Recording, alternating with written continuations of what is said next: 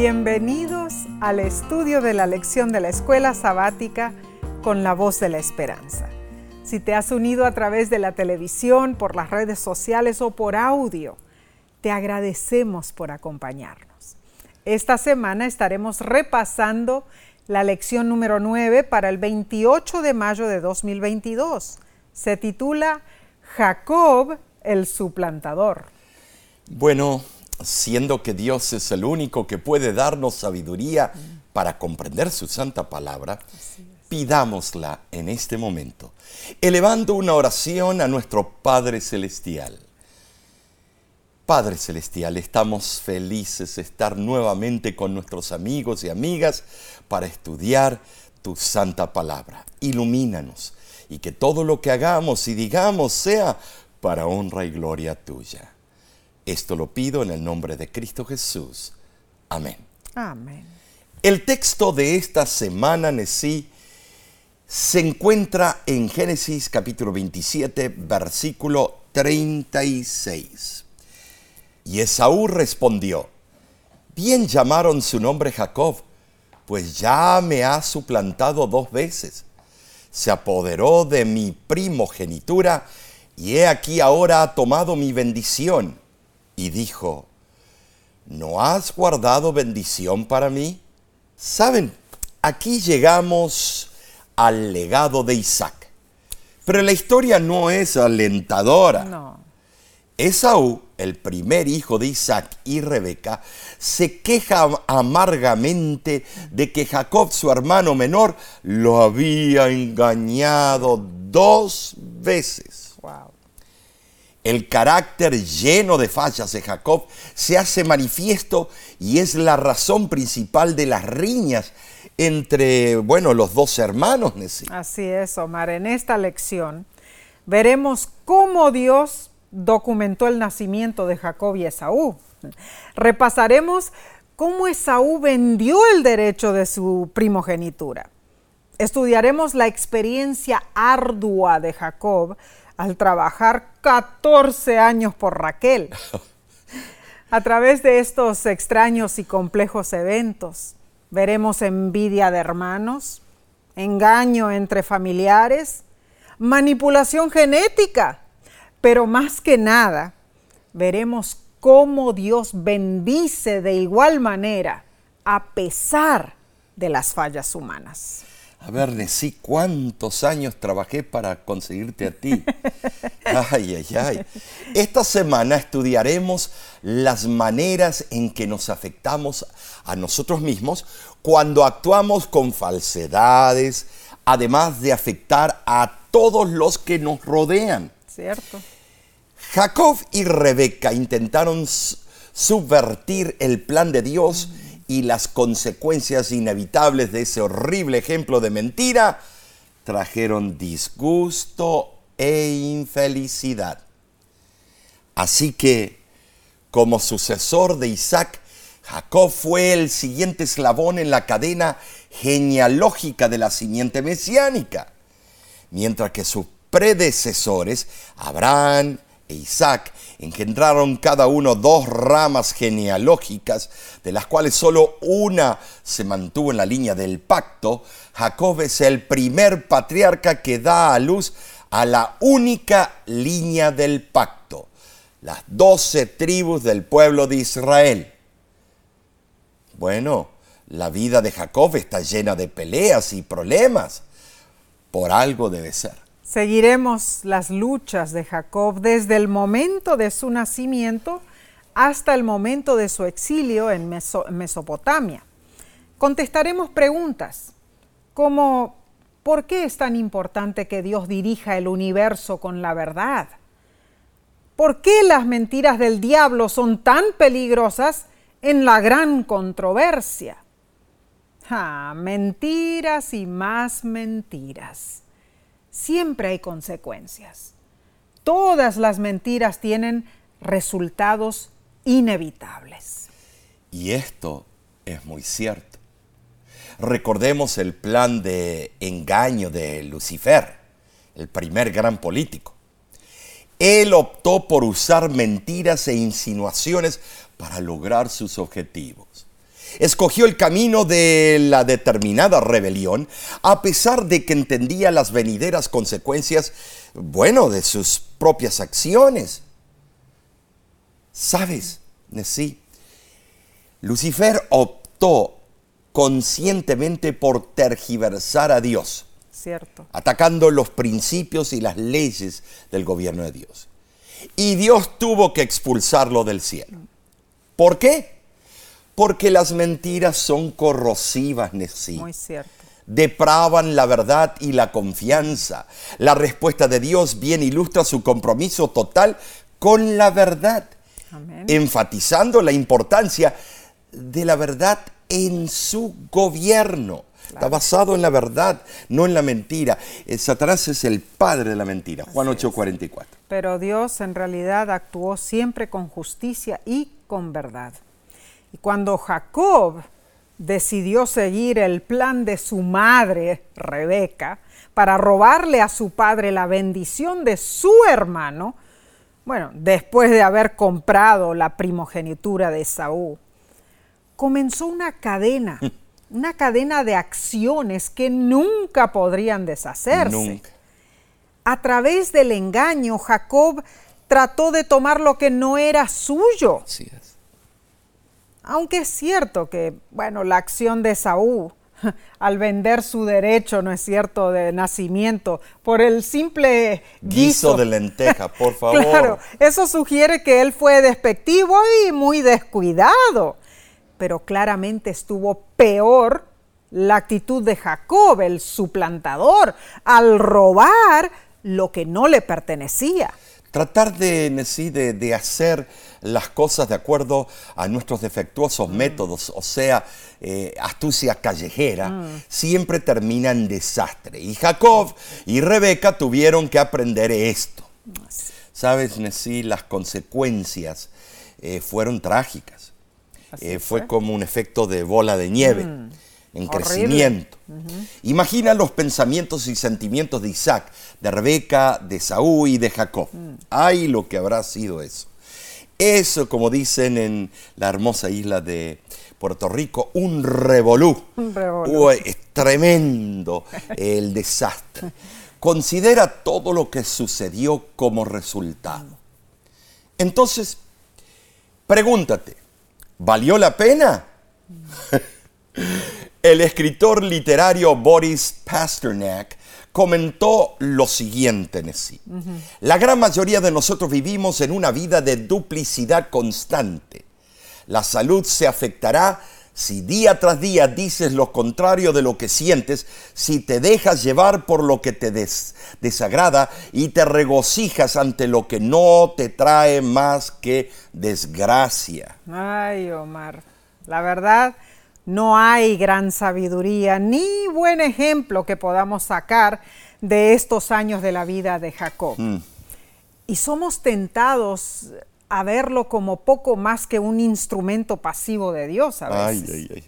Sin embargo, vemos que a pesar de las equivocaciones de Jacob, Dios lo eligió, Dios lo escogió para ser el líder de una gran nación que aún hoy lleva su nombre.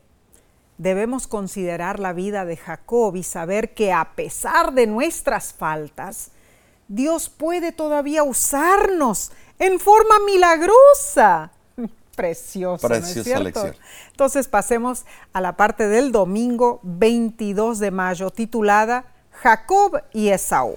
Tremendo, comparemos las dos personalidades de Jacob y Sa- Esaú, además de la situación de Isaac. Al igual que su padre, Isaac debía aprender que los hijos de la promesa no serían sencillamente fruto de la naturaleza, sino también serían fruto del don de la gracia de Dios. Amén. Bueno, estudiemos el trasfondo. Después de 19 años de casados, Isaac y Rebeca todavía no tenían hijos. Eso es raro para aquel tiempo. Que tenían hijos uh, para tirar para arriba. Isaac oró fervorosamente. A diferencia de Abraham, Isaac prefirió depender de Dios antes que confiar en sus propios manejos, como Abraham lo hizo con Agar.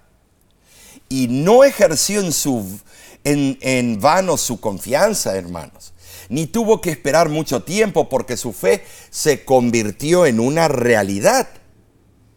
¿Sabes? Génesis 25, 21 dice lo siguiente. Oró Isaac a Jehová por su mujer, que era estéril, y lo aceptó Jehová y concibió Rebeca. Embarazada con gemelos. Rebeca notaba que los bebés parecían luchar adentro de su vientre. Un ángel le reveló a Rebeca algo tremendo sobre el futuro de los dos hijos que pronto nacerían.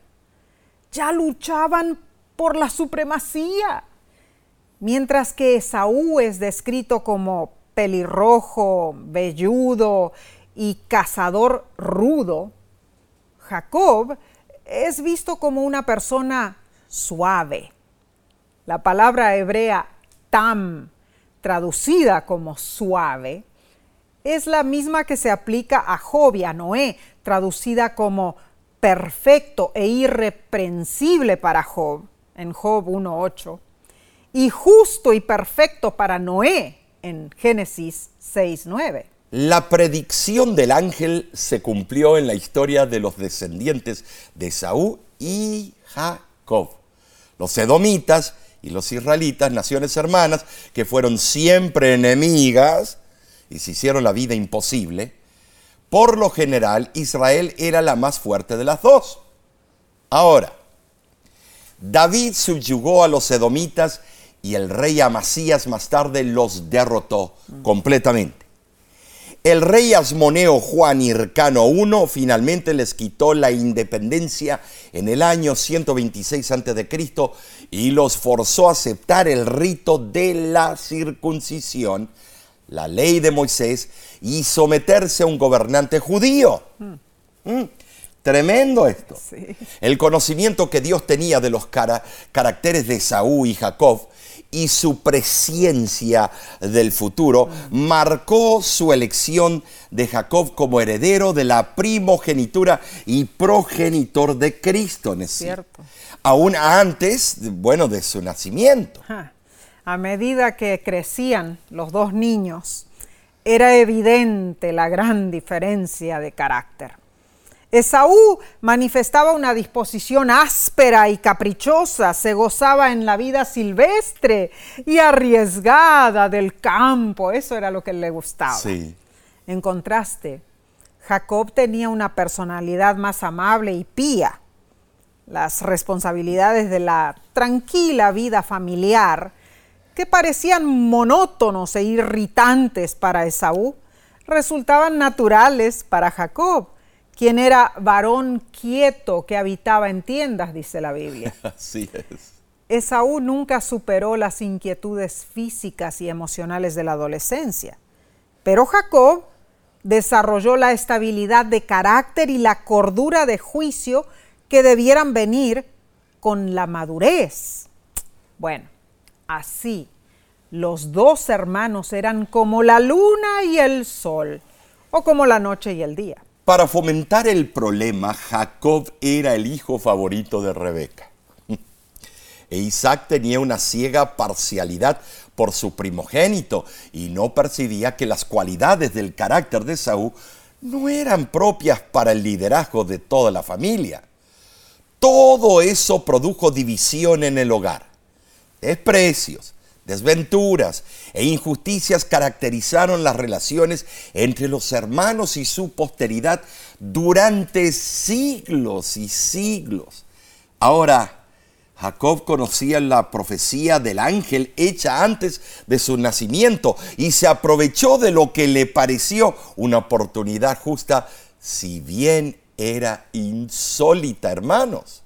Pero veamos cuáles eran los privilegios de la primogenitura bajo la legislación mosaica.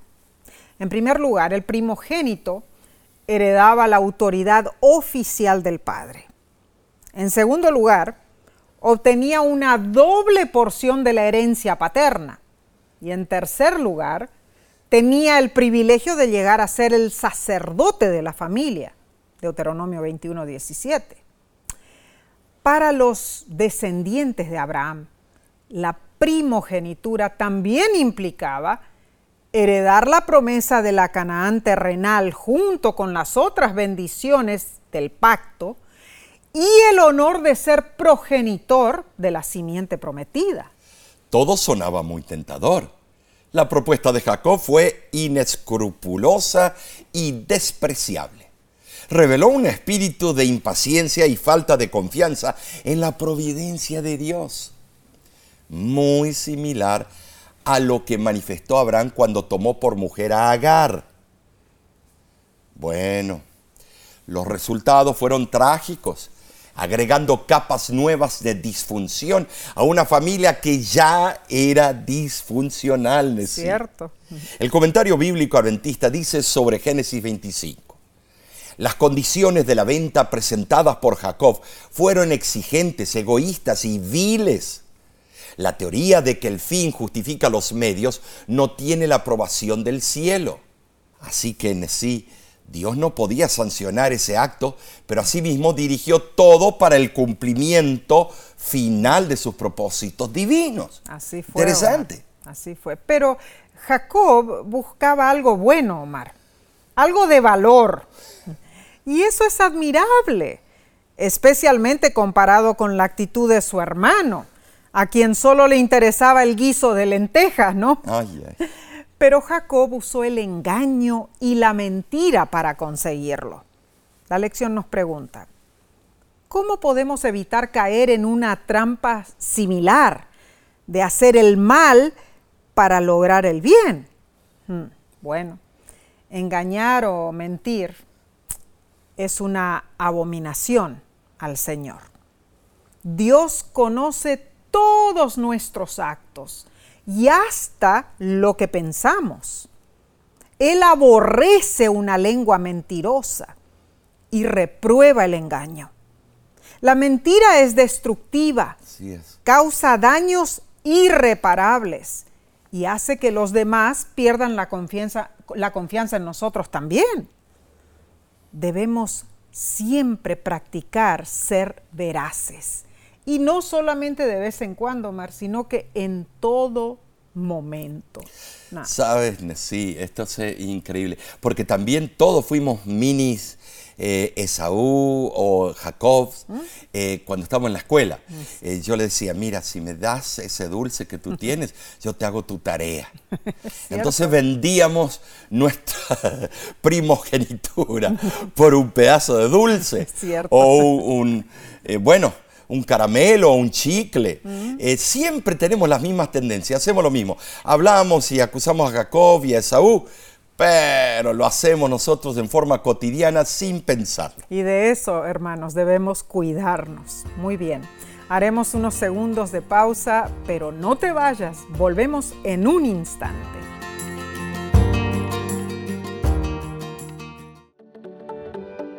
En nuestra aplicación puedes encontrar más contenido como este que te ayudará en tu vida espiritual. Lo puedes descargar visitando nuestra página web lavoz.org.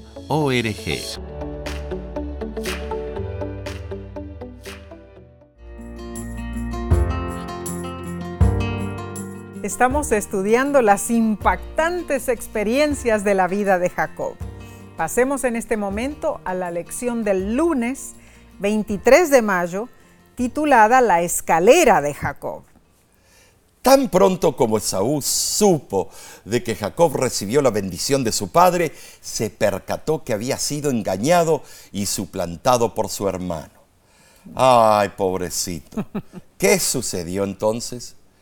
Buscó matarlo, claro. agarrarlo del pescuezo a su hermano.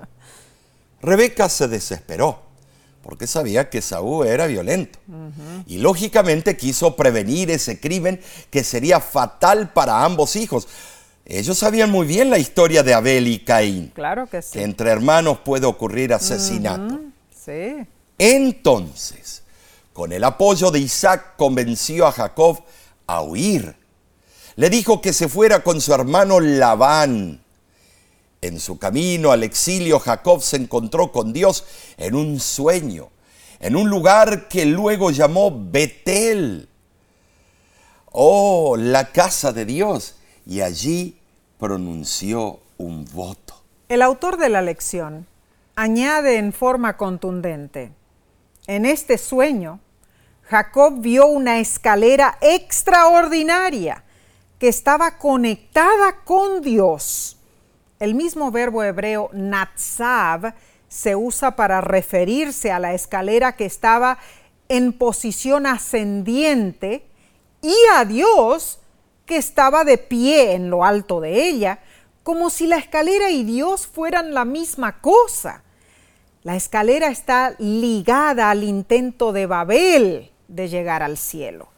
Como la torre de Babel, la escalera debía llegar hasta la puerta del cielo, pero mientras que la torre de Babel representaba el esfuerzo humano para subir y llegar a Dios, la escalera de Betel enfatizaba que el acceso a Dios puede lograrse solo a través de la venida de Dios hacia nosotros y no a través del esfuerzo humano. En cuanto a la piedra sobre la que Jacob puso su cabeza, se convirtió en el símbolo de Betel, la casa de Dios, que apuntaba al templo, el santuario, el centro de la actividad salvífica de Dios para la humanidad. La almohada, ay, qué cómoda, como la conocemos en sentido moderno de la palabra, parece haber sido desconocida para los antiguos. En muchos países orientales la gente usaba apoyos para la cabeza hechos de madera, de arcilla, de piedra o metal y todavía lo hacen así. Ahora, mientras Jacob yacía allí cansado, solitario y triste, su corazón se volvió en oración a Dios. fue, tremendo, tremendo. Imagínate ahí acostado con una almohada de piedra, ay, ah. qué dolor de nuca. Tales fueron las circunstancias mentales que rodearon su sueño. Pero pasaron dos largos días durante los cuales Jacob tuvo la oportunidad de reflexionar sobre su conducta y aprender su propia impotencia. Ah, Entonces, se le apareció el Señor. Qué increíble cómo se le apareció. Y vemos que en la providencia divina con frecuencia la demora es el medio usado por Dios para purificar el alma y llevar al hombre a entregarse sin reservas a la misericordia y la gracia de Dios. Notemos esto, Mar. En realidad, los que reciben el, el privilegio de una revelación de Dios, sienten en su corazón un profundo temor reverente, ¿no es cierto? Así es, Isaías, él experimentó una convicción de culpabilidad tan intensa que temió por su vida, dice Isaías 6:5. Esta experiencia similar hizo que Jacob comprendiera agudamente su estado de indignidad y pecaminosidad pero a pesar de su aprensión, él sabía que el lugar donde estaba era casa de Dios, Bet Elohim, una casa de paz y seguridad. Qué hermoso nombre de significados tremendos. Amén. Eh, la piedra que había sido su almohada se convirtió en un monumento para rememorar la revelación que había recibido de Dios. Así fue. Jacob derramó aceite sobre ella para consagrarla como un recordativo de la misericordia que Dios le había revelado. Imagínate en sí, si encontrásemos esa piedra, estaría en el Museo de Londres o en el Louvre. oh, ahí la piedra y todos iríamos a ver un pedazo de piedra ahí. Sin embargo, Jacob no limitó a lo espiritual y místico su expresión de adoración y sentido de asombro por eh, por lo que le había sucedido. Él quería responder en términos concretos y externos. Muy cierto. Bueno, por lo tanto, Jacob decidió dar un décimo a Dios, no para obtener el favor o bendición de Dios, sino como respuesta de agradecimiento por el regalo que Dios ya le había dado. Génesis 28, 22 eh, nos dice, y esta piedra que he puesto por señal será casa de Dios, y de todo lo que me dieres el diezmo apartaré para ti. Eh, ¿Te das cuenta, amigo, amiga? Aquí nuevamente vemos la idea del diezmo mucho antes del nacimiento de la nación de Israel. Esto es cierto, y la lección nos pregunta, ¿qué punto importante debemos aprender de lo que Jacob dice aquí sobre el diezmo? El sistema del diezmo es hermoso por su sencillez. Es interesante, Omar, porque su equidad eh, se revela en la obligación proporcional que coloca sobre ricos y pobres. ¿No es cierto? 10%. En proporción a la manera como Dios nos ha dado el uso de su propiedad, así debemos devolverle el diezmo. No es nuestro, es de Él. No, no, claro. Cuando Dios pide nuestros diezmos, Él no apela a nuestra gratitud ni a nuestra generosidad libres de eso, ¿no es cierto? Si bien es cierto que la gratitud debiera tener una parte importante en nuestra adoración a Dios, nosotros diezmamos porque Dios lo ha mandado. El diezmo pertenece a Dios. No cuestionamos, no, estamos ahí rezongando que yo voy a mandarlo a donde a mí me parece. no, Dios requiere que se lo devolvamos a Él. Muy importante, Omar, este punto de la lección. Bien, veamos la parte del martes 24 de mayo. Se titula El engañador engañado. Oh, tremendo título. ¿Cómo y por qué permitió Dios el engaño de Labán? ¿Mm? En Génesis 29 vemos una secuencia impresionante de eventos. Cierto. Número uno, Nesí Jacob llegó al pozo de Arán y conoció a Raquel. Número dos, Labán lo hospedó. Cierto. Número 3, Jacob prometió trabajar para casarse con Raquel, pero fue engañado y recibió en su lugar a Lea.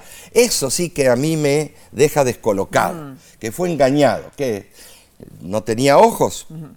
Eh, bueno, no sé. Número 4, trabajó otros siete años por Raquel. Número 5, Lea le dio hijos. Bueno, bueno, bueno, Mar, no nos adelantemos, espera, espera un momentito, porque primero está la bella historia de cómo Jacob se enamoró de Raquel. Resulta que Raquel era pastora de ovejas. ¡Ay! Cuando Jacob llegó a las tierras de Labán, vio que ella se aproximaba al pozo con los animales, ¿no? Y ahí ocurrió Y se apresuró a quitar la piedra de la boca del pozo para darle de beber a las ovejas, a los cabritos que traía. Fue amor a primera vista. Qué romántico, ¿no, es cierto? Habrá sido algo impresionante. Tú y yo tenemos un pozo, pero no es así. bueno, esto fue motivo en realidad especial para Jacob después de todo lo que le había sucedido. Y Raquel, apenas al verlo, bueno, corrió a avisar a su padre, ¿no? Ay, conocí un galán con unos brazos fornidos ahí. Bueno, ¿y qué pasó? Labán, tío de Jacob, hermano de Rebeca, respondió amablemente a la llegada del pariente cercano actuó igual como lo había hecho cuando llegó Eliezer 97 años antes. Practicó la misma cordialidad y hospitalidad.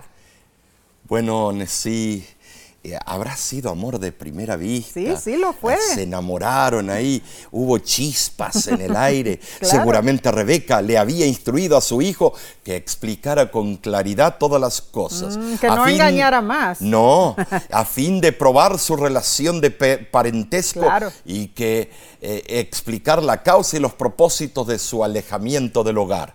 ¿Te das cuenta, Nesí?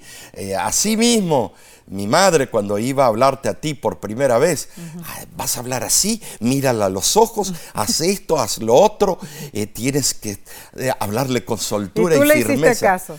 Eh, bueno, Es tremendo. Si Jacob no hubiera dicho la verdad, ¿cómo podría haber explicado su evidente pobreza? Uh, ¿Por qué, siendo hijo de padres ricos, llegaba a casa de Labán a pie y sin regalos ni siervos? Paupérrimo estaba. Paupérrimo. Cuán distinta había sido la llegada del siervo de Abraham décadas antes con regalos opulentes. Increíble, Omar. Ahora, pasó todo un mes y Jacob al fin demostró su amor por Raquel. Y con muy buena disposición ofreció servir siete años por ella, trabajando para su tío, un hombre que era muy avaro, muy avaro, Omar. Ay, ay, ay. Aunque era mucho tiempo, a Jacob le resultaron ser años felices, porque amaba a Raquel, así dice el versículo. Bueno, Moisés expresó el amor de Jacob con esas palabras. Respiran un, un afecto puro y una tierna dedicación. Pero, cumplidos los siete años, Jacob tuvo que recordar la fecha a su tío Labán. Ahí fue cuando se preparó una gran fiesta de casamiento que duró toda una semana, según el versículo 27. Bueno, una boda de siete días era la costumbre. Omar, en esos tiempos era algo normal y común Uh, tener pero esas una bodas boda largas. de siete días, lo que iba a costarme. sí. Banquete, comida Y- para ay, todos. no, ye- a mí me gusta la miel, pero mucha miel empalaga. Ah, Omar, pero aquí es a donde viene la, la situación difícil, porque entonces fue que ocurrió el infortunio. La novia era Lea y no Raquel. Claro, tenía un tul, no la vio. Ah, bueno, bueno. Y escondieron a Raquel. ¿Cómo no la vio, Omar? Por Ay, favor, no bueno. sé, esto sí que tiene... eh, ja, la forma en que Labán engañó a Jacob posiblemente se debió a la costumbre de poner un velo sobre el rostro de la novia para presentarla al novio. O sea, estaba su rostro Claro, cubierto. y llegada la noche, imagínate, ¿y dónde estaba Raquel? La tenían encerrada en el gallinero. Bueno, y las luces que tenían en aquel tiempo también eran tenues. ¿no? tenues. Del fuego y bueno, todo eso. Mm. imagínate. Aunque generalmente las jovencitas elegían a sus esposos, se necesitó el consentimiento de Lea para que tuviera éxito la vil propuesta. Bueno, las jovencitas en realidad no tenían mucho que decir. Bueno, no, pero, Pero ahí este- Lea, Lea dijo, "Mm, mm, hermanita, te gané. Ah, bueno. Quizá Lea amaba a Jacob. Es posible. Y así aprobó y cooperó en el plan de hacer daño tanto a su hermana como a él, haciéndolo casarse con alguien a quien él no amaba. Eso es cosa seria, Nessie. Cierto, Oh. Omar. Un plan macabro, ¿no? A la mañana siguiente, sorpresa, sorpresa, Jacob, el gran engañador, Fue engañado. se Ah, despertó para encontrarse víctima del engaño. La justicia inexorable había retribuido su duplicidad. Claro, Jacob le reclamó a Labán. Pero en defensa propia, Labán le dijo, mi querido sobrino, aquí respetamos los derechos del primogénito y Lea es mi hija mayor. Tremendo de vivo. Ah, Hay claro. palabras en la calle que no se pueden mencionar. Astuto pero era. Astuto, co- colmilludo, eh, viveza Bueno. callejera. Eso debe haberle caído como un baldazo de agua fría a Jacob. Pero al mal tiempo, buena cara. Gustara o no, Jacob se había casado con Lea. De acuerdo a las costumbres del país, el matrimonio había sido consumado. Labán trató de calmarlo. Mira, cumple con su semana y luego te podrás casar con Raquel también, pero por siete años más de trabajo. Ay, ay, qué suegro. Yo lo hubiera. Ay, Bueno, no, no, no. Pero, ¿crees que Ja- Jacob le iba a decir que no, hermano, hermana? No, él amaba a Raquel. Así fue como Jacob terminó con dos esposas. Ah, con bono. Ah, así fue como el engañador terminó siendo engañado, hermanos. Jacob entendió por primera vez lo que significa ser víctima del engaño. ¿Cierto? Sin embargo, el voto que le hizo a Dios en Betel y su amor por Raquel lo indujeron a quedarse con Labán en vez de repudiar el casamiento con Lea como podría haberlo hecho. Trabajó por Raquel otros siete años. La lección nos pregunta, ¿Cómo podemos confiar en Dios cuando vemos la injusticia, cuando vemos que los que hacen el mal salen con la suya o cuando vemos que los inocentes sufren? Un informe del Fondo de las Naciones Unidas para la Infancia declaró lo siguiente.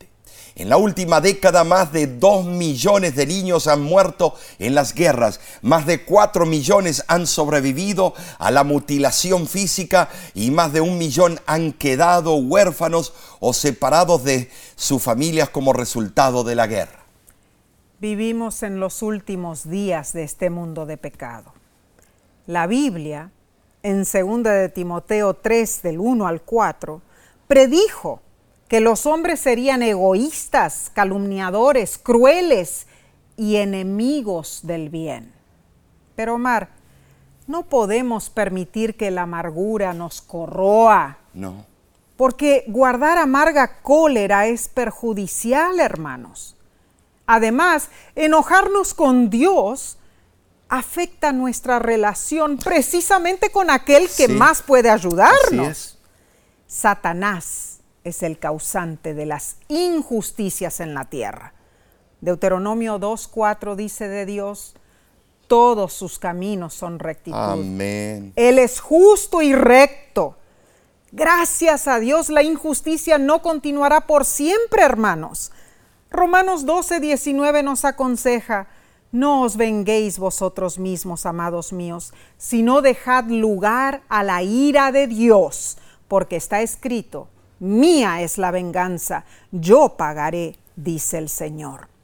Mientras meditas en esto, haremos una pausa de unos pocos segundos y luego volvemos con el estudio del miércoles. No te vayas.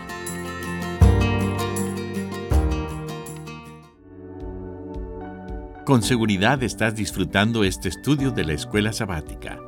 Te invitamos a buscarlo en formato de video por nuestro canal de YouTube.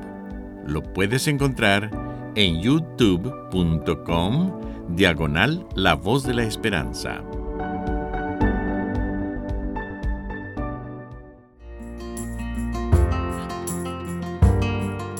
Gracias por acompañarnos en este estudio de la lección de escuela sabática. Pasemos a la parte del miércoles 25 de mayo titulada La bendición de la familia. Ahora entramos en el centro de la historia de Jacob. Saben, sí, Lea, habiendo participado del cruel fraude de Labán, no consiguió ganar el afecto de su esposo. Pobrecita también. Pobrecita, sí, pero el resultado fue un hogar donde prevalecieron la envidia, mm. los celos, y la contención, las novelitas. Durante años Jacob había trabajado y esperado pacientemente el día cuando pudiera tener, bueno, un hogar feliz con su amada Raquel. Sin embargo, se encontró abrumado con dos esposas que querillaban, peleaban entre sí. Cuán diferentes habían sido los primeros años de la vida matrimonial de su padre Isaac sobre cuyo hogar no descansó la sombra de la poligamia con sus funestas consecuencias. Tuvieron tiempo para conocerse, Isaac y su esposa, más de 14 años para conocerse. Bueno, pobre Jacob se veía en un problema muy serio, ¿no? Leamos Génesis 29 del 30 al 32, dice, y se llegó también a Raquel y la amó más que a Lea, y sirvió a Labán aún otros siete años y vio Jehová que Lea era menospreciada y le dio hijos, pero Raquel era estéril. Y concibió Lea y dio a luz un hijo y llamó su nombre Rubén, porque dijo, ha mirado Jehová mi aflicción, ahora por tanto me amará mi marido. El registro de las relaciones de Jacob con Lea demuestra que él no la menospreció en el sentido que la palabra generalmente tiene para nosotros hoy.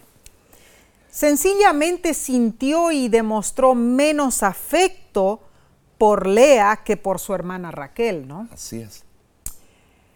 Así como Jehová había ayudado a Sara y a Rebeca, ahora se interpuso también en favor de Lea. La bendijo con hijos, al par que Raquel quedó estéril, estéril por un tiempo. Dios procuró fomentar en el corazón de Jacob cierto nivel de amor hacia Lea. Resultado, Jacob amaba a Raquel por lo que ella significaba personalmente para él, pero apreciaba a Lea por darle hijos. Lea debe haber sido una mujer piadosa, una esposa consagrada después de lo que hizo, y una madre fiel. De acuerdo a la Biblia, ella mencionó a Jehová en el nacimiento de tres de sus hijos. Aunque procedía de una familia idólatra, aceptó la religión de su esposo y se convirtió en una sincera creyente en Dios. En contraste, la conversión de Raquel parece que al principio solo produjo un cambio superficial. Aunque en sí, externamente ella había aceptado la religión de Jacob, su corazón permanecía con los viejos ídolos de la familia. Y tenemos pruebas más adelante. ¿cierto? Eso o quizá Raquel lo- los guardó con la intención de asegurarse la herencia familiar. En ocasiones la conducta de Raquel, bueno, resaltó en directo contraste con la de Lea Así fue. y reflejó un espíritu egoísta.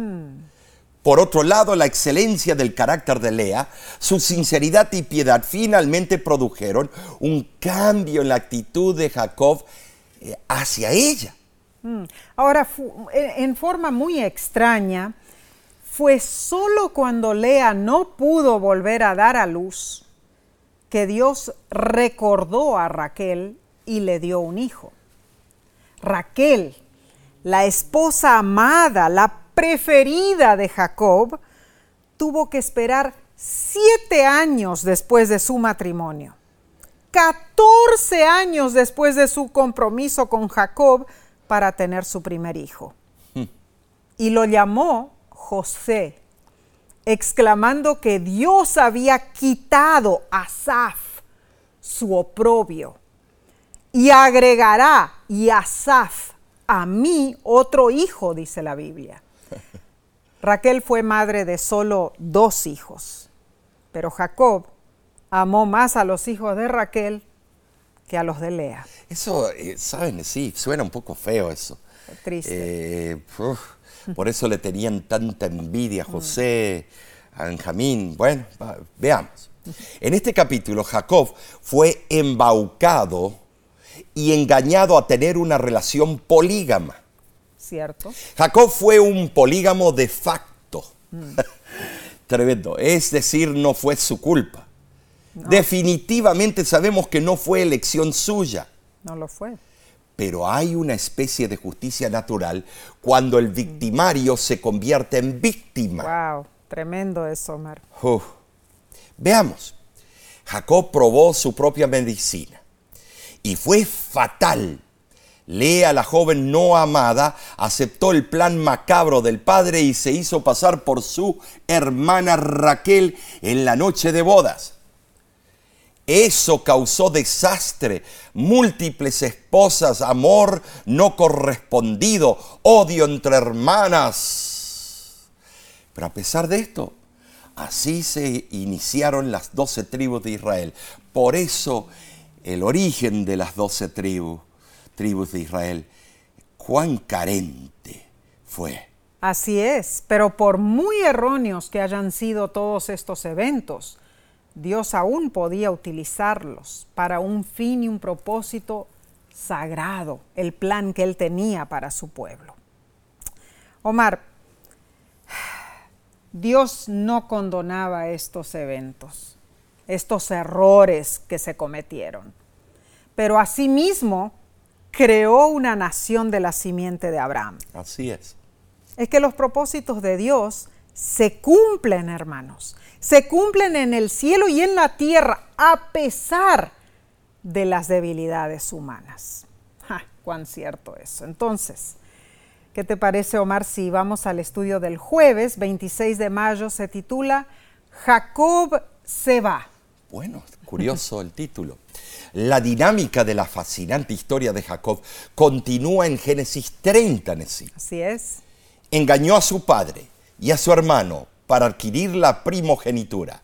Robó la bendición que Isaac había preparado para Esaú, pero permaneció pasivo con Labán y le sirvió fielmente. Además, Jacob sabía que había sido engañado por su suegro y sin embargo lo dejó pasar. Increíble. ¿no? Es difícil en- entender su pasividad considerando su temperamento. ¿Cierto? Podría haberse rebelado contra Labán. Claro. En vez, hizo lo que Labán le pidió aunque fuera injusto con él. Sin embargo, al nacer José, el primer hijo de Raquel, Jacob finalmente llegó al año 14 de su servicio Harto estaba. a Labán y decidió regresar a la tierra prometida. Wow. Pero le preocupaba proveer para su propia casa. Estaba angustiado. Leamos entonces Génesis 30, del 25 al 32. Aconteció cuando Raquel hubo dado a luz a José, que Jacob dijo a Labán, iré a mi tierra, dame mis mujeres y mis hijos y déjame ir. Y Labán le respondió, halle yo ahora gracia en tus ojos y quédate. He experimentado que Jehová me ha bendecido por tu causa. Señálame tu salario y yo lo daré. Y él respondió, tú sabes cómo te he servido y cómo ha estado tu ganado conmigo, porque poco tenías antes de mi venida y ha crecido en gran número y Jehová te ha bendecido con mi llegada. No me des nada. Yo pasaré hoy por todo tu rebaño, poniendo aparte todas las ovejas manchadas y salpicadas de color y todas las ovejas de color oscuro, y las manchadas y salpicadas de color entre las cabras, y esto será mi salario. Cuando Jacob propuso el, tra- el trato de, eh, que se eligió, eh, empezó a hacer la separación. Eh, este trato de elegir las ovejas moteadas como su salario, Labán accedió inmediatamente diciendo, ah, este no tiene mucha materia gris. Para alcanzar su meta, Jacob usó álamos, almendros y castaños, Génesis 30-37. Este acto no fue casual, ya que estos tres árboles contienen sustancias químicas que tienen diversos beneficios para la salud. Increíble. Además, siendo que los animales híbridos son naturalmente más fuertes, al elegirlos de acuerdo con la visión divina, Jacob seleccionó los animales que ya tenían los genes dominantes. Usando este método, Jacob produjo un gran rebaño con fuertes animales. Ay, Omar. Bueno, el método eh, que Jacob utilizó puede parecer magia supersticiosa, No, pero la Biblia nos informa que él siguió el consejo divino. Además, los estudios científicos indican hoy que el método de Jacob podría haber sido consistente con la ley de la genética moderna. tremendo. Jacob prosperó, Nesí. Claro. Dios lo bendijo. Las relaciones de Jacob con Labán muestran astucia y habilidad por un lado y avaricia y malas artes por el otro. Tremendo. La perfidia que aplica un conocimiento superior es con frecuencia el arma, arma del débil contra el fuerte. Correcto. Los hombres codiciosos y traidores, pero faltos de sabiduría, a menudo son sobrepujados por hombres arteros, Nesí, pero más inteligentes en su proceder. Así es. La justicia estaba de parte de Jacob. Él aprovechó la oportunidad para compensar todas las desventajas que había sufrido por 14 años. Increíble. Eh, hay que decir que desde los comienzos la raza judía, una raza inteligente, viva, Tremendo, Omar. Ahora, eh, Jacob se le habrá caído la última gotita de la paciencia que claro, ya tenía. ¿no? Claro. Pero Omar, le faltaba honradez, le faltaba integridad, le faltaba la sinceridad y la sencillez de carácter que esperamos encontrar en un hombre recto. El plan de Jacob tuvo éxito, pero no fue el que un siervo de Jehová debería buscar. No. El método que usó Jacob fortaleció y aumentó sus propios rebaños a expensas de debilitar y disminuir los de Labán, Omar. Además, sí, estaba el despecho de los hijos de Labán. Cierto. Razón mayor para que Jacob decidiera irse de allí. Uh -huh. Y Patriarcas y Profetas explica aún otro detalle, uh -huh. el, el libro. Jacob habría dejado a su astuto pariente mucho antes, si no hubiera sido por el temor de encontrarse con Esaú. Ahora, sentía que estaba en peligro por parte de los hijos de Labán, quienes considerando sus riquezas como propias, podrían tratar de obtenerlas por medio de la violencia. Sabes, Nesí, a pesar de las intrigas y engaños, Dios tenía un plan para Jacob. Así fue. Bueno, esta historia está llena de tramposos hundiéndose entre sí. Si estos patriarcas llegaron a ser lo que fueron, entonces hay esperanza para nosotros, hermanos. Si nosotros hiciéramos lo mismo, la junta de la iglesia ya nos hubiera borrado hace rato. Bueno, en realidad esto es cierto, hermanos. Pero a pesar de las trifulcas humanas, Dios continuó firme en cumplir su promesa. Ay, Omar. Esta semana estudiamos la vida de Jacob, cargada de chascos, peleas y mentiras. En primer lugar, vimos que el temperamento de Jacob fue identificado desde el vientre de su madre, donde luchaba con su hermano por la supremacía. En segundo lugar, aprendimos cómo Jacob engañó a Esaú con un plato de lentejas y le robó la primogenitura de manos de su padre. En tercer lugar, como consecuencia de eso, huyó con su tío Labán. ¿Para qué? Para escapar de la ira de su hermano. ¿Sabes, Nesí? Por un plato de lentejas. Tremendo, mami. Ay, Nesí. Yo me acuerdo cuando era niño le dije a mi madre, mami, pero por un plato de lentejas. Y no te gusta mucho la no. lenteja. Eh, y entonces me dice, ¿por qué, Omar? Si hubiera sido un plato de espagueti, está bien. En su exilio, Jacob fue engañado por su tío y trabajó para él por 14 años. Cierto. Número 5. Se vio forzado a tomar las dos hijas de Labán por esposas. Tremendo eso. Número 6. Mas Dios estuvo con Jacob y orquestó los eventos a su favor. Wow. Y número 7, Nesí. Este estudio concluyó con el nacimiento de sus doce hijos, los antepasados del pueblo de Israel, el pueblo de Dios. Amén. Impresionante esta historia. Claro que sí, aprendimos valiosísimas lecciones. Ah, pero la semana que viene seguiremos con otra fascinante historia. La próxima lección se titula Jacob Israel. Bueno, espere, espérate.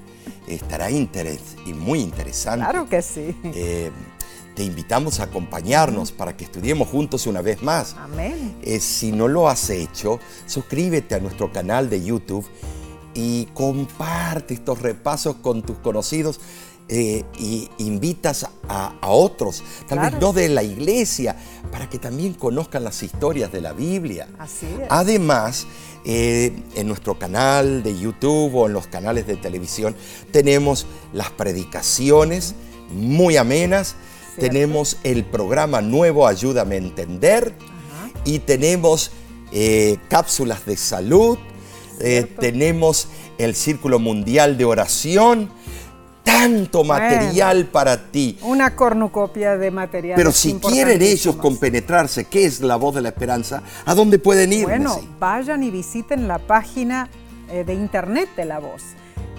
www.lavoz.org. De esa manera allí podrás encontrar información sobre nuestro ministerio. Además, podrás comunicarte con nosotros por... Eh, eh, correo electrónico, ¿no es cierto? Allí también está nuestro número de teléfono, nuestra dirección, así que hay muchas diferentes opciones. Pero Omar, nos olvidamos de mencionar sobre la aplicación. La aplicación. De la voz de la Muy práctica, en la mano. Claro, para tu teléfono celular, hazlo, ponlo en tu teléfono y comparte con otros también para que ellos puedan disfrutar de esa manera también de aprender de la palabra de Dios. Así que hay muchas opciones, ¿no es cierto, Omar? Y recuérdate, estamos a nada más a una llamada telefónica para orar contigo. Eh, pedimos también tus oraciones por todas las campañas evangelísticas que la voz de la esperanza eh, desempeña cada mes del año.